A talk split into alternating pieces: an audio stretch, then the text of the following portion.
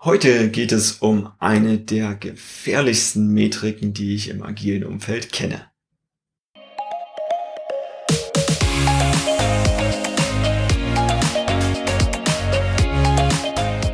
Hallo und herzlich willkommen zum Snipcast, deinem Podcast für Agilität, Persönlichkeitsentwicklung, Psychologie und allem, was für dich, Teams und deine Organisation relevant ist. Schön, dass du dabei bist und los geht's. Ich bin Henry Schneider und das heutige Thema ist Takt.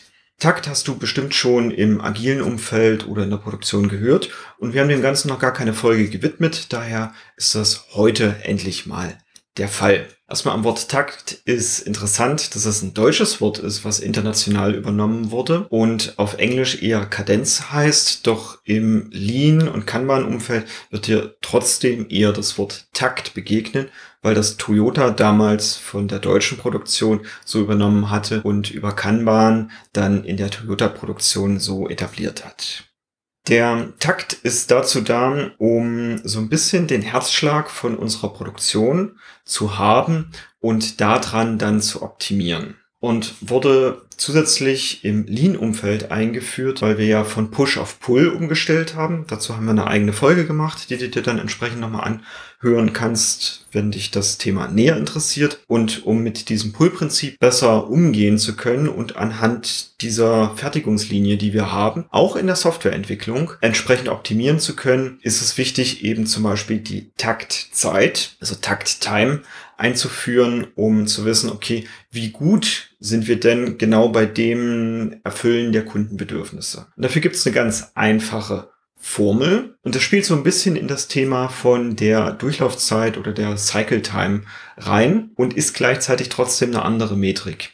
Denn bei der Durchlaufzeit ging es darum, wie lange dauert es von der Bestellung bis es ist erledigt. Und jetzt beim Takt geht es darum, wie viele Bestellungen bekomme ich rein und kann ich genauso viel eben auch produzieren. Also um das mal auf Scrum wiederum zu münzen, kriege ich mein Backlog genauso schnell abgearbeitet, wie dort neue Items drin landen. Darum geht es bei der Taktzeit. Und die lässt sich relativ einfach auch ermitteln. Nämlich ist das die verfügbare Produktionszeit, die wir haben, oder die Softwareentwicklungszeit, oder was es auch immer bei dir ist, durch die Anzahl der Kundenbestellungen. Sprich, wenn ich jetzt, ich als Arbeiter in einer Produktion oder in einer Softwareentwicklung nur drei Stunden pro Woche zur Verfügung habe für reine Arbeit, weil der ganze restliche Kalender gefüllt ist mit Terminen, dann habe ich eben 180 Minuten wirkliche Arbeitszeit zur Verfügung pro Woche. Wenn ich jetzt zwei Produktionsstücke pro Woche dadurch dann herstellen kann, was weiß ich, von mir aus zwei Anforderungen pro Woche abarbeiten kann, dann habe ich eben die 180 Minuten durch die zwei zu rechnen und könnte eben nur einen Kundentakt von 90 Minuten pro Woche befriedigen. Das heißt, nur wenn alle 90 Minuten von meiner Arbeitszeit, also reine wirkliche Arbeitszeit, neue Anforderungen reinbekommen, dann könnte ich das Ganze entsprechend befriedigen. Kommen jetzt mehr Anforderungen pro Minute rein oder pro Stunde oder pro, pro Zeiteinheit, dann wird der Takt entsprechend eine geringere Zeit ausweisen. Also würde ich jetzt die 180 Minuten durch drei Anforderungen pro Woche teilen müssen, dann hätte ich pro Anforderung nur noch 60 Minuten reine Arbeitszeit zur Verfügung. Und genau dafür ist eben diese Metrik gut, um festzustellen, reicht denn die verfügbare Arbeitszeit überhaupt aus, um die Kundenanforderungen eben zu bedienen. Jetzt wieder auf eine Automobilproduktion geguckt, ist für mich dann schon wichtig, okay, habe ich zum Beispiel einen Takt von 10 Minuten, sprich alle 10 Minuten kommt eine neue Kundenanforderung raus und alle 10 Minuten kommt aber auch gleichzeitig ein Auto raus aus der Produktion, dann ist alles gleich, brauche ich da nichts weiter optimieren. Gerät das jetzt irgendwie auseinander, also dass ich feststelle, ich kriege weniger Kundenanforderungen rein und mein Takt bleibt weiterhin bei 10 Minuten, also alle 10 Minuten kommt aus meiner Fabrik ein neues Auto raus, dann habe ich wahrscheinlich eine Überproduktion, sprich Verschwendung. Und die wollen wir ja im Lean- und Kanban-Umfeld vermeiden und möglichst auch in allen anderen agilen Frameworks. Dann habe ich Verschwendung, kriege ich mehr Anforderungen von Kunden, also mehr Bestellungen von Autos rein, als ich schaffe durch meine Durchlaufzeit, und deshalb haben wir uns die als erstes angeguckt, eben entsprechend auch rauszubringen dann haben wir auf der anderen Seite ein Problem, dass wir die Kundenanforderungen, also die Bestellung, nicht schnell genug abarbeiten können. Und ich habe ja eingangs gesagt, das ist jetzt eine richtig gefährliche Metrik, denn viele Firmen, die genau diese Metrik benutzen, die gucken nicht, wie können sie anhand dieses Durchflusses entsprechend optimieren, sondern die optimieren nur anhand des Taktes und messen auch ihre Menschen daran. Und das kann dazu führen, das einfach nur sinnlos durchproduziert wird, um einen möglichst guten Takt zu halten, statt darauf zu gucken, was es eben wirklich braucht. Und das kann sein, dass dadurch haufenweise kaputte Autos einfach produziert werden, um diesen Takt zu halten, statt darauf zu gucken, was darf in dieser ganzen Kette optimiert werden, um die Produkte besser rauszubringen. Das passiert vor allem, wenn wir in unseren Unternehmen eine Nachbereitung haben oder nachgelagertes Testmanagement oder irgendwas von in der Softwareentwicklung von der Entwicklung in den Betrieb übergehen und dann der Betrieb sich um zum Beispiel die ganzen Supportanfragen oder ähnliches kümmern muss. Deshalb ist das eine ganz gefährliche Metrik, wenn ich einfach nur den Takt einführe, ohne jetzt wirklich drauf zu gucken, warum interessiert mich das überhaupt? Also Takt Zeit. Warum interessiert mich das überhaupt? Und ich den Menschen jetzt vielleicht auch noch irgendwie Incentives drauf gebe oder sogar die noch mit anderen Teams und deren Takt vergleiche und es vielleicht sogar Repressalien gibt, wenn der Takt nicht mindestens so gut ist wie der andere oder jedes Jahr eben der Takt nochmal ein Stückchen mehr verbessert werden muss. Dann kann es dazu führen, dass alle nur drauf gucken, diesen Takt möglichst gut zu halten, statt eine gute Qualität zu liefern. Daher möchte ich dir auch anraten, diese Metrik der Taktzeit wirklich nur mit Augenmaß einzuführen und wirklich nur, wenn du weißt, was du tust und ihr auch alle wisst, wofür ihr das tut. Ansonsten hat der Takt natürlich auch viele Vorteile. Nämlich können wir unsere Produktion anhand der wirklichen Kundenbedürfnisse auch optimieren. Also so, dass wir nicht zu viel Lagerhaltung haben, weil wir einfach zu viel produzieren, sondern dass wir entsprechend unseren Takt jederzeit daran anpassen können, wie viele Bestellungen kommen denn überhaupt rein oder wie viele Anforderungen gibt es denn von unseren Stakeholdern an unser Team. Wir können die Effizienz optimieren und wir werden vor allem eben auch vorhersagbarer. Da ging es ja schon genau bei der Durchlaufzeit auch darum, entsprechend vorhersagbarer zu werden. Bei der Taktzeit ist es eben genauso. Kenne ich meine Taktzeit und kann anhand der eben auch optimieren, dann bin ich eben auch aussagekräftig gegenüber anderen Gewerken und weiß eben auch, wie viel können wir denn in Zukunft zum Beispiel leisten. Wenn ich weiß, so ein Auto ist halt, also die Kette ist länger, das ist mir völlig klar.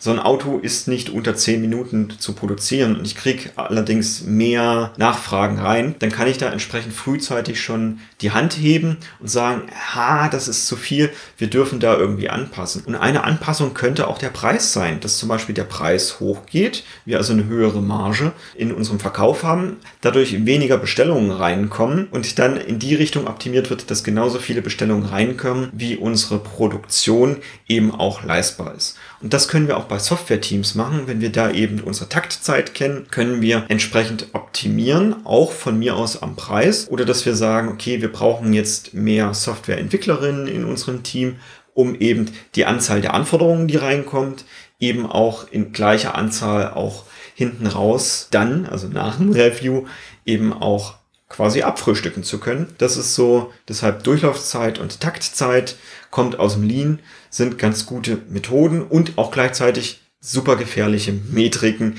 wenn wir nicht genau wissen, was wir tun und warum wir es tun. Jetzt habe ich ja auch gesagt, dass der Takt so ein bisschen der Herzschlag des Ganzen ist. In der Produktion können wir uns das gut vorstellen. Das ist halt alle zehn Minuten kommt ein Auto raus aus der Produktion. Also zack, das ist unser Herzschlag. Alle zehn Minuten schlägt das Herz, weil zack, neues Auto raus. Und so ist es auch in anderen Gewerken, auch in kreativen Gewerken, kann genau diese Taktzeit oder jetzt nur Takt genannt eben unser Herzschlag sein. Im Kanban ist es dazu gedacht, um da regelmäßige Zeitpunkte zu haben, wo wir einmal durchatmen können auf unseren Prozess gucken können und an unseren Prozessen optimieren können. Also einmal wirklich Ruhe reinbringen in das ganze System, und dann gucken, okay, wo können wir vielleicht noch optimieren, wo können wir noch Verschwendung vermeiden, wo können wir vielleicht auch effizienter werden. Und jetzt hast du dich vielleicht sogar schon gefragt, naja, äh, gut, jetzt begegnen mir das aber auch häufiger mal im Scrum oder auch gar nicht. Vielleicht stellst du dir sogar die Frage, naja, Henry hat gesagt, hier der Takt gehört zu den agilen Metriken oder ist ein agiles Wort. Aber im Scrum Guide finde ich das vielleicht sogar gar nicht. Das ist an der Stelle wieder implizit eingebaut, nämlich da ist der Takt zum Beispiel unser Sprintzyklus, unsere Iterationen, die wir im Sprint machen. Und da wird dir schon aufgefallen sein, dass genau beim Sprintwechsel genau dieses Durchatmen passiert, also diese erstmal noch das Review abnehmen, dann Retrospektive, um unser Zusammenarbeitsmodell zu optimieren. Dann gehen wir ins Planning für die nächste Iteration. Genau an diesem Zeitpunkt passiert Taktzyklus für das nächste. Also im Scrum sind es die Iterationen und Scrum ist ja nicht das einzige agile Framework. Es gibt ja noch viel, viel mehr. Unter anderem würde ich auch Kanban dazu zählen, auch wenn es eher aus dem Lean-Bereich kommt. Doch wir haben auch XP oder es gibt auch DevOps-Methoden wie Pivot, die entsprechend auch ihren eigenen Takt haben. Und so können wir auch im Kanban eigene Takte für eigene Rituale und Routinen eben auch etablieren. Genauso ist auch das Daily durchaus ein Takt, weil es ja täglich stattfindet und das wieder so ein Zeitpunkt zum Durchatmen sein kann. Deshalb ist uns an der Snip Academy das auch unglaublich wichtig, dass das Daily wirklich an jedem Tag zur selben Zeit am selben Ort stattfindet, um da nicht noch mehr Kompliziertheit drauf zu packen, sondern wirklich so ein Moment der Ruhe auch zum Durchatmen und zum gemeinsamen Synchronisieren zu haben.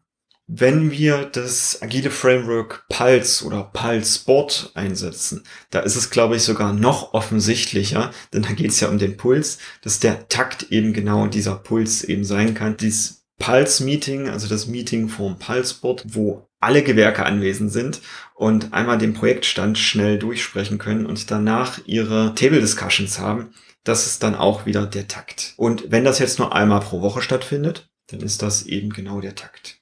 Genauso, wenn im Scrum eure Iterationszeit, also eure Sprintlänge drei Wochen ist, dann habt ihr einen drei Wochen Takt und könnt sagen, okay, alle drei Wochen haben wir 20 Anforderungen umgesetzt. Das wäre dann eben genau diese Metrik, womit dann die Product Ownerin entsprechend in die anderen Gremien auch reingehen könnte und wüsste, okay, kommen mehr Anforderungen als 20 pro Iteration, also pro Sprint rein, dann dürfen wir da vielleicht nochmal optimieren. Und ja, mir ist klar, dass gerade im Kreativbereich, wo wir vor allem in der Softwareentwicklung unterwegs sind, dass nicht alle Werkstücke die gleiche Größe haben, doch wir werden über die Zeit so einen Mittelwert bekommen. Also wenn ihr sechsmal gemessen habt, werdet ihr einen Mittelwert für das Team haben und könnt dann in einer Retrospektive gemeinsam entscheiden, wollt ihr daran optimieren, vielleicht mehr Anforderungen gleichzeitig zu schaffen, also die vielleicht kleiner zu schneiden oder vielleicht vorher besser zu beschreiben oder eben nicht, weil die Taktzeit, die ihr habt, schon ganz gut zu dem Umfeld passt, was ihr habt.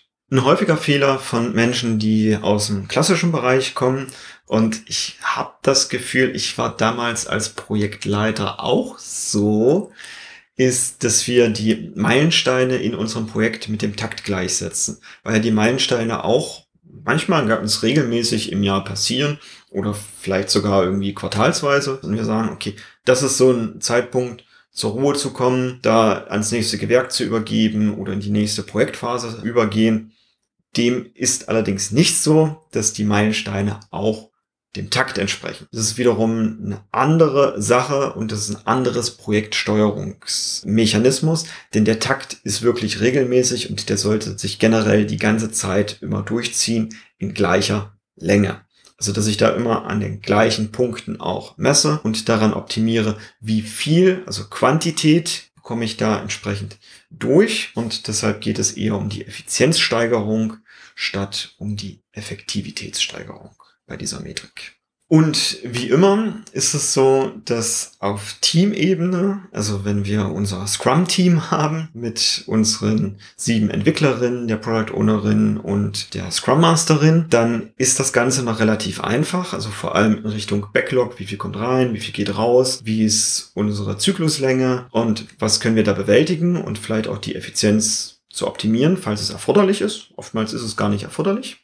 Das wird jetzt interessant im skalierten Umfeld, wenn plötzlich noch andere Teams um uns herum sind, mit denen wir auch interagieren dürfen, wo wir vielleicht sogar gemeinsame Anforderungen haben. Denn dann sind genau die Takte, die wir festgelegt haben, und das ist jetzt ein Unterschied im Agilen, wenn wir nur von Takt sprechen, ne, das kann jetzt unsere Iterationslänge sein, oder von der Taktzeit, das ist ja alle wie viele Minuten kommt etwas raus. Also Takt ist Iteration und Taktzeit ist alle wie viele Minuten kommt so eine Anforderung raus. Und das kann im DevOps-Team, habe ich schon häufiger erlebt, auch sein, die Anforderung ist fertig und wird direkt released. Und bei Scrum-Teams, die gerade erst anfangen, ist es häufig so, dass erst alle Anforderungen abgearbeitet sind und dann gibt es ein Release. Also je nachdem, wie das bei dir schon in Richtung Continuous Integration und Continuous Delivery aufgebaut ist, kann das sein, dass ihr schon genau so eine Taktzeit habt oder dass die Taktzeit dann eben immer genau zum Sprintwechsel passiert oder wenn ihr ein dedizierte Release Termin habt.